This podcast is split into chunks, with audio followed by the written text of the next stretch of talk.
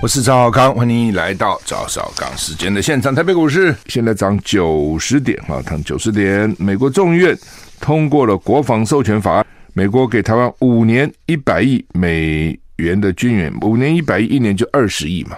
二十亿是多少台币呢？二十亿是六百亿，六百亿台币。其实台湾也不是没这个钱，说实话了。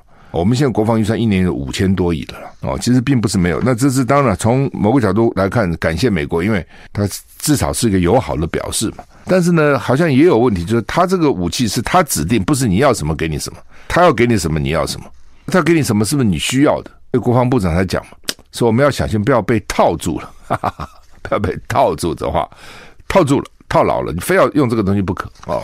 因为现在有两种讲法了，传统的讲法就是呢，比如说我们要有海军陆战队，对不对啊？然后呢，我们要攻击部队啊，等等等等。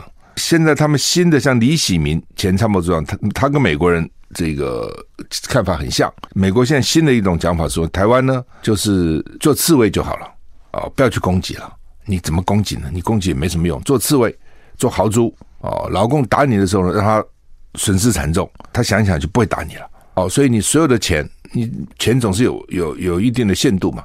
你买的武器就不要买攻击型武器。你攻击干嘛呢？对不？你来来买那么多战机干嘛呢？你要干嘛？你去打人家？你不如买很多飞弹呢。他飞机过来，你把它打下来啊。类似这样，你做潜水艇干什么呢？你打谁？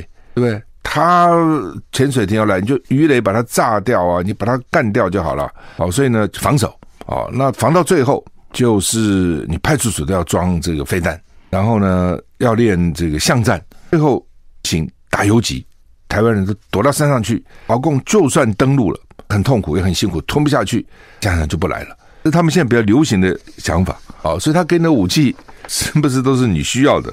一定啊啊！美国联邦众议院昨天表决通过二零二三年财政年度国防预算授权法案，授权在未来五年内提供台湾一百亿美元的军事援助，也包括协助。解决美国台湾军售的延宕问题，因为现在都是给了乌克兰啦，我们要买的都给乌克兰啦，没没有没有多余的给台湾啦。所以最近美国不是有在讲吗？有美国议员讲啊，台湾跟乌克兰哪个重要？台湾比较重要啊，对不对？成个价值啊，第一岛链，台湾都比较重要。乌克兰那么小国，有什么了不起啊？台湾既然这么重要，为什么武器给乌克兰呢？应该优先给台湾呢？假如台湾、乌克兰都要的话，应该给台湾呢？对，是没错。问题是那边在打仗啊。那边 马上就已经在打仗了，你不给他，那怎么办呢？叫他打败吗？不要再回来。那刚刚讲众议院透过国防授权法案啊，五年给我们一百亿美元。那么就美国整个的国防授权法案是八千五百八十亿美元，真的很多很多钱。刚刚是我讲的是众议院通过嘛，参议院下礼拜通过表决通过的话呢，不会不通过了哈。现在啊，一提到国防啊。这是政治正确，你都不敢反对哦？你敢反对吗？众议院三百五十票赞成，八十票反对，哈，八千五百八十亿哈，这钱真的很多哈，这是什么天文数字啊？等于是二十几兆哎，是不是这样？我没算错，亿就是三十亿台币嘛，对不对？说差不多二三八二十，不是二二十八千亿啊，这已经是天文数字了哈。反正这是哈，这个里面的一百亿是给台湾的啦，不过是五年。八千亿，这简直是再再多一点就是兆了啊！再多一点就兆了哈，就几乎是一兆美元。你看一兆的美元等于是三十兆台币嘛，所以我讲二十几兆应该没错哈。我们一年的中央政府总额是两兆了，台湾一年两兆，国营事业不算，国营事业有两兆多，就是看中央政府总额，内政部、外交部、国防部、教育部，哇哇哇哇这样两兆。那它光一个国防就是我们就差不多将近是三十兆，差不多二十二十六兆。呃，差不多二十六兆啊，就是我们它的一个国防，就是我们全部台湾整年的预算十三年。你看看美国这国家真的是有钱，那每年至少给我们二十亿美元，等等等等哈。这刚刚我也讲，我就说，而且呼吁说邀请台湾海军参加二零二四年的环太平洋军演。最近每年好像都有类似这种要求了，但是也没有要求我们去啊，有啦啊，要求我们的媒体记者去。记者去拍一拍啊，什么好像就是就是邀请我们了，没 没有真的邀请 现役军人去，至少表面没看到，私下有没有我们不知道啊。那刚刚讲，你说现在不给乌克兰，先给你台湾，台湾有没有乌克兰重要？有啊，我也认为台湾比乌克兰重要，但是他人家现在正在打仗啊，打得如火如荼。你说现在不给他给台湾，台湾现在至少还没战争。我就这么多武器，我又不可能一直。我现在不是说今天制造明天就好了，对吧？他一定有一定的量嘛，生产量有库存，那我都给他了。现在情况就是这样子。那当然我相信俄罗斯一定也很惨。你想，乌克兰是他这些西方国家都不管美国、英国，对不对？这个法国、德国什么都在给。俄罗斯是他自己啊，这谁给他？靠伊朗给。那么伊朗有多少啊？对吧？伊朗也不是都会打仗，我从来不认为伊朗很会打仗。北韩，北韩有多少武器给你啊？中国大陆有，但中国大陆可能又不敢，至少不敢明目张胆的给，因为中国大陆的经济跟全世界联动太密切了，所以万一被制裁很麻烦，加上疫情啊等等，所以呢，中国大陆也不敢轻举妄动。所以俄罗斯靠他自己啊，他能撑多久？他那个武器，我也很怀疑了啊、哦！你自己想一想得出来吗？还能撑多久啊、哦？那我看就慢慢就慢打。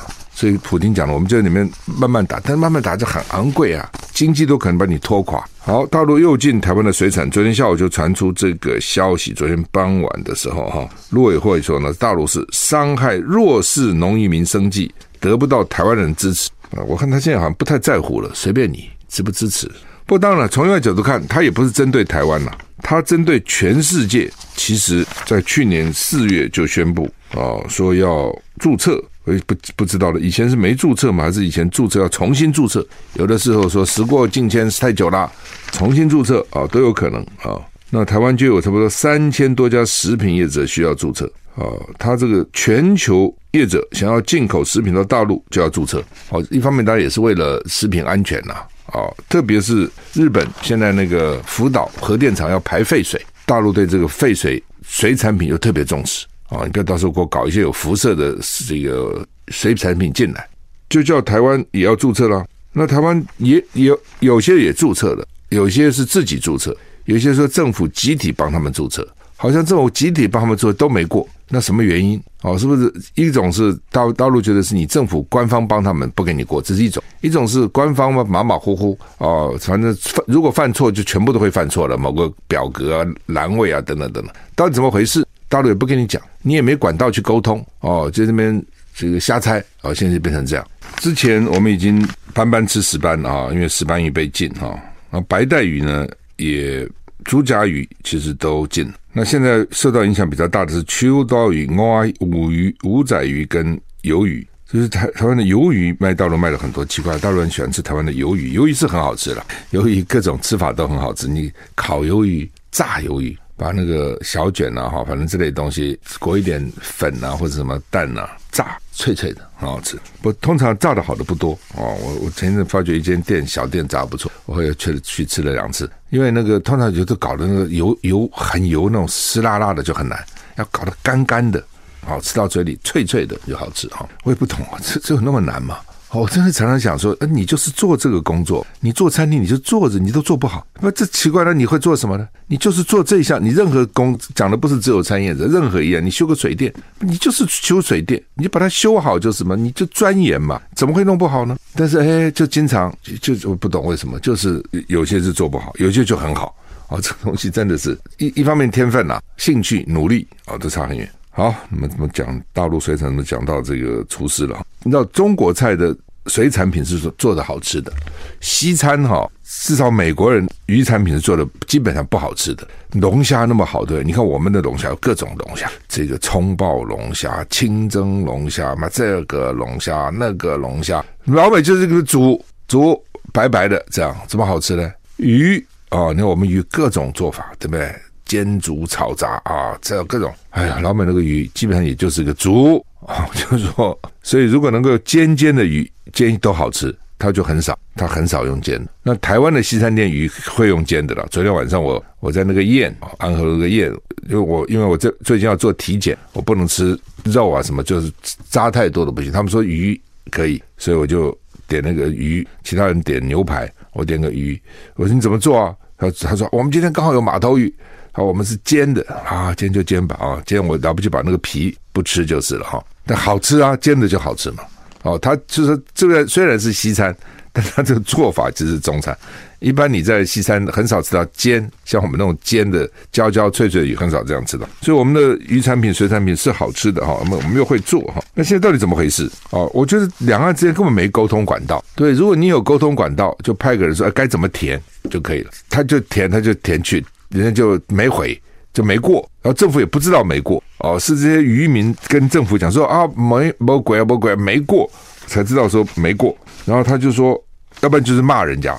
你看欺负我们弱势的农渔民，政府只会做这个事情。那他不是只有对你啊，他全世界的食品业者都这样要求啊。哦，那当然了，他也可能针对你，就是全世界的食品业者都这样的要求，包括水产品。但也许人家补件通过，你不通过，有没有可能有？我不知道，因为数据不够嘛。这只有对台湾不给你过。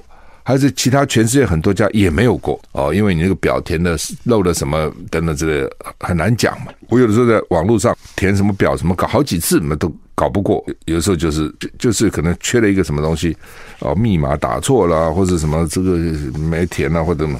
有一家过了，这奇怪了，叫做卫衣食品，在屏东哦，它干嘛的呢？生产鱼松、尾鱼蛋卷、樱花虾这些加工业，在屏东枋寮乡。那问他。你为什么过了？他不讲，低调不愿多谈。我也不知道为什么。第一个就是说，最好你们都不要过，只有我一家过了，所以我不告诉你，这是一种。第二种，我有关系，我托了人去讲，所以我不能告诉你。第三种，我也不愿出风头，只有我过，万一老公一那边一发现火大了，把你取消了，我不惨了？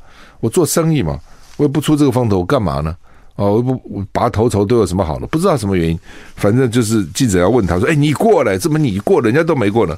他低调不讲啊，所以换句话说，有人过不是没有人过哦。那为什么他可以过，别人不能过？我觉得 这种时候你就乱骂一通，这就是骂，你骂有用吗？你骂真的有用就骂，天天骂好了，我帮你骂啊。问题是，如果你认为他不在乎你，他会在乎你骂吗？哦，其实就道理是这么简单啊。中国大陆海关总署昨天上午无预警禁止台湾鱼水产加工品入关，很多一定很多人受到影响嘛啊。那他说呢，陆委会就说了，陆方不但行政怠惰，未完成审查，而且一贯以未先通报之方式，突袭性阻挡我方业者产品输入。中共宣称将促进两岸经济文化交流合作，但实际作为背道而驰，伤害弱势农民及相关业者生计，不会得到台湾人民的支持的。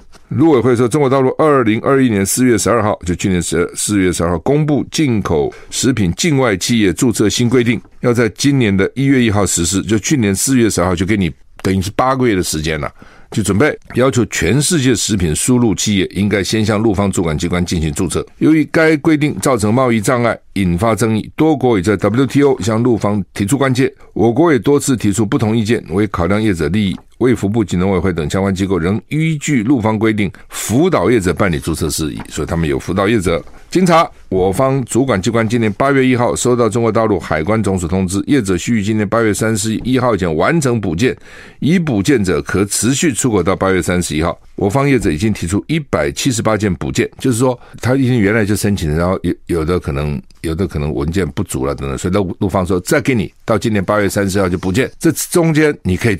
继续出口，嗯，农委会就开骂了哈。他说呢，我们已经提出一百七十八件补件，在八月三十一号以前，结果呢，中共没有就补件的申请结果做出任何决定及声明。你补件了以后，你这里审查怎样嘛？当然有几种可能了，一种就是都没通过嘛，一种是还没审查啊，因为太多了，大家都来补，所以我要慢慢审查，还没那么快啊，不知道什么。另外一种就是呢，刁难你都有可能啊。陆委会指出，他们将。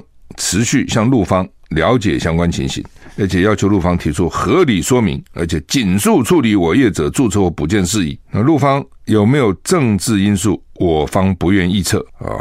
但呢，陆方不但行政怠惰，未完成审查，而且一贯以未先通报之方式，突袭突袭性阻挠我方业者产品输入。所以政府表达严正抗议，呼吁陆方尽速解决，以维护我方业者权益。陆方直言。而不是陆委会直言，不是陆方，陆委会直言，中共二十大政治报告提出将促进两岸经济文化合作交流，但实际作为背道而驰，伤害弱势农民及相关业者生计，不会得到台湾人民的支持。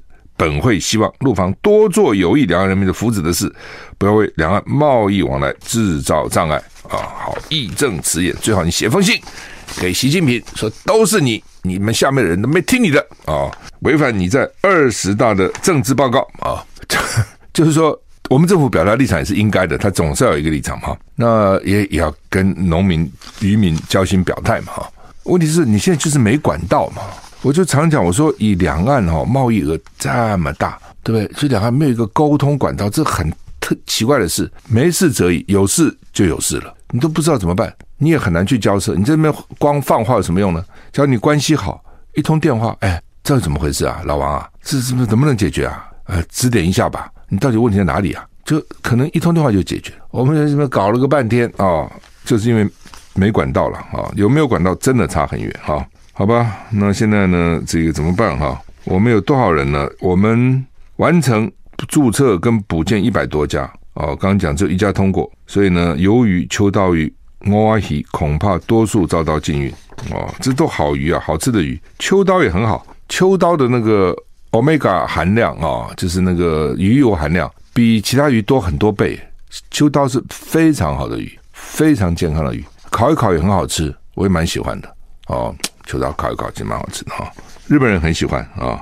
中国大陆海关总署现在查到我国有六百多家水产品不能到外销道路，那到底到底我们为什么？为什么六百多家不要？我们也搞不清楚，所以我们政府是也了不起，了也不了解他们是自己放弃了，没有意愿还怎么样？哦，另外有一百多家补件哦，一家通过，有六百多家根本就就好像就没有没有没有哦，那为什么？是农渔民他他觉得很麻烦，没填表，他也不知道怎么填哦，还是说算了算了，我有别的地方可以卖，我不要卖大陆了，都不知道，现在不知道。那农委会并没有收到中国大陆海关总署的任何通知，是直接上他的网站查阅才知道。哈，那我就跟你讲，还是就是没有沟通管道啊，所以你要自己查，查了半天你也不知道原因，就就是这样。好吧，昨天讲那个秘鲁政坛哈，Peru 啊，那个总统呢，他想要解散国会，想要实施宵禁，等于是戒严了，结果国会呢就表决罢免他，弹劾他啊，然后总统就被抓了啊，被捕了。法官下令把他关七天，正在调查他涉及阴谋叛乱的指控。根据路透社报道，秘鲁前总统卡斯蒂约因为叛乱及阴谋罪遭到逮捕。这都是政治了啊，这才是政治了。透过视讯会议首度出庭，这次的听证会目的在评估他被捕的合法性，而且涉及司法部长办公室对他策划涉及叛乱的指控到底真的假的？他看起来既沮丧又紧张，只简单回答是或不是。拒绝在法庭中发言，法官判他七天的初步监禁。墨西哥总统透露，卡斯蒂约曾经致电他的办公室，要求在大使馆寻求庇护。他原本计划给予庇护，但卡斯蒂约在抵达大使馆之前被逮捕。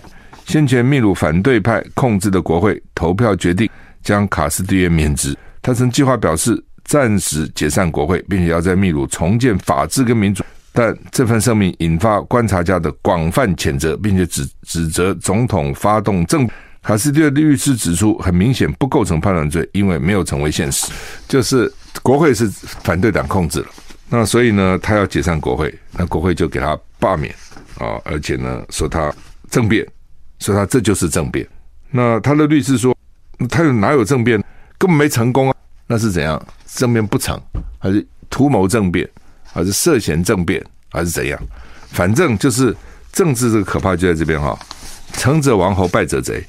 哦，他今天你政变成了，你就是王了；也不是政变成功，你真的、呃、解散成功了，对不对？你搞不好重新选举，你占多数，你你就赢了。问题是你没成功，人家就把你干掉了。哦，经常就在那个生死一瞬间。克罗埃西亚获准成为深耕区的成员。二零二三年生效，克罗埃西亚今天获准成为欧洲申根区的成员，明年生效。但是保加利亚跟罗马尼亚还是没有成功，主要是谁反对呢？奥地利反对。那申根有什么意思呢？我我们到欧洲如果申请申根签证，就这些国家都可以去了，不用每个国家每个申请签证。以前好麻烦了，以前到欧洲去哦，一个国家一个国家申请，你记得吗？搞半天。那当然，现在也不像以前。以前那个旅行社很喜欢办，那么欧洲什么七国哦，或是几国几天旅游，反正大家土包子也没去过欧洲，这一去给你通通看个够哦。每天就是旅馆，然后上游览车哦，照相、吃饭、然后睡觉哦，然后上厕所再回来啊，这搞为什么呢？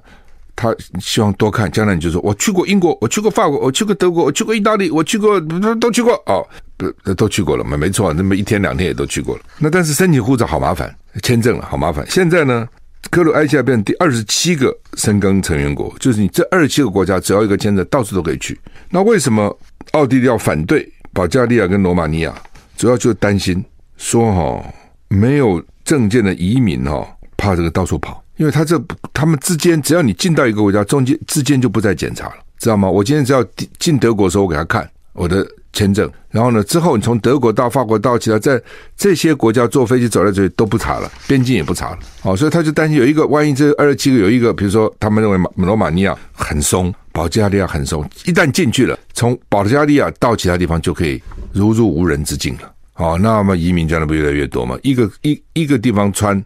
就全部穿了啊！所以罗马尼亚总理说：“我不了解为什么奥地利这样，我很失望啊！”等等等等，其实也没什么不了解的啊，就人家不相信你能够把边境守好嘛，就就这样子哈。美俄换球，好久没听过这种换球这种事情了，好像，而且以前都是那个谍报人员换球，这不是 WNBA 球星格琳娜，WNBA W 就是 woman 啊，女人的 M NBA 啊，看到 WNBA 好像一副什么东西啊？NBA 的前面加个 W，一个女人啊，女子 NBA 女篮球星格林娜啊，她换球了。那俄罗斯也证实了，用她换了军火贩子，已经在美国服务了二十五年徒刑。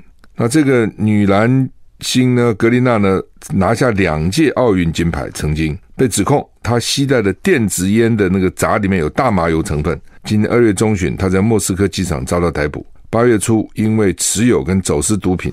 遭到俄罗斯反反应，这个法院判九年啊。那美国总统在白宫说，他遭到不公正的拘留，被关在俄罗斯的流放地，目前平安无事，正在搭机回家的路上。拜登说，他已经跟格林纳谈话，他历经恐怖折磨，心情很好。他的同性妻子雪瑞尔谢尔也在白宫现场。啊，就是白宫不登的宣布，我们英勇的美国救出了。被俄罗斯不正义逮捕以及不正义对待的球星啊，当在白宫宣布啊，那格琳娜从俄罗斯监狱获释，他换回了军火贩子在美国服刑的布特，谁促成呢？说阿拉伯联合大公国跟沙乌地阿拉伯他们促成的，这很奇怪，怎么由他们来促成啊？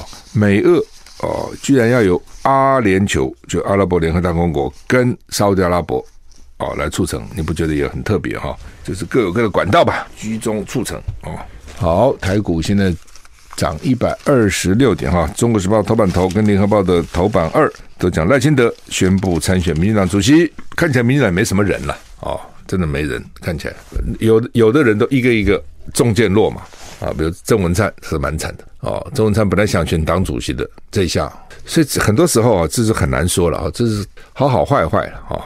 国民党如果不是这次选的还不错哈，蔡英文搞不好不会辞党主席，赖清德就没机会哦。因为国民党选的还不错哦，其实不错，看你怎么讲。台北市拿下来，桃园拿下来就算赢了，但其实你的新竹市、苗栗县、澎湖县、金门县也都输了，所以好好坏坏哈。所以硬要说我们征召很好哦，不是这样的，征看你哪里，你像你苗栗啊、澎湖啊、你金门啊、哦你新竹市啊等等。也读书了啊！只是因为比较小，他也就算了，不去跟你扯这些东西了哈。好吧，本来赖赖郑文灿可能上来了，阻挡一下赖文灿这个赖清德，可是郑文灿论文又被讲抄袭，所以呢，这一下惨了。不过苏贞昌又找了郑文灿，说他有可能去当行政院副院长，这透露出几个讯息。第一个就是，那苏贞昌继续干院长了哦，继续干。那蔡英文也必须要用苏贞昌来阻挡赖清德，虽然很难看，但是没办法，这是一种。讲法一种看法，一种就是说啊，郑文灿不是论文抄抄了个半天，还当行政副院长哦，这不是这抄袭都没关系？那你民进党道德水准到底是怎样啊？你记得吗？以前部长啊、哦，只要抄袭什么都得下台，你这个副院长比部长还高，居然你抄袭没事哦，还而且知道你抄袭还去当副院长，这证明几点？第一个就是民进党的道德标准真的很低，他不在乎；第二个呢，他真的没人了。他也没什么人。那赖清德参选党主席，他目的是参选总统啊，否否则光当这个党主席干嘛？要参选总统。那赖清德的问题是台独的金孙，务实的台独工作者。那赖清德当选，那他还坚不坚守他的理念啊？台独很喜欢赖清德，所以独派独派并不喜欢蔡英文。为什么？就认为蔡英文在四年前把赖清德干掉，所以独派认为我们找这个独派的代表就可以当总统了，就被你蔡英文干掉了哦。所以赖清德真的选上了，对台湾到底好不好？哦，这是另外一个很大很大的问题了。那下次的选举可能这是一个很重要的一个议题。好，我们时间到了，祝你一个愉快的周末，再见。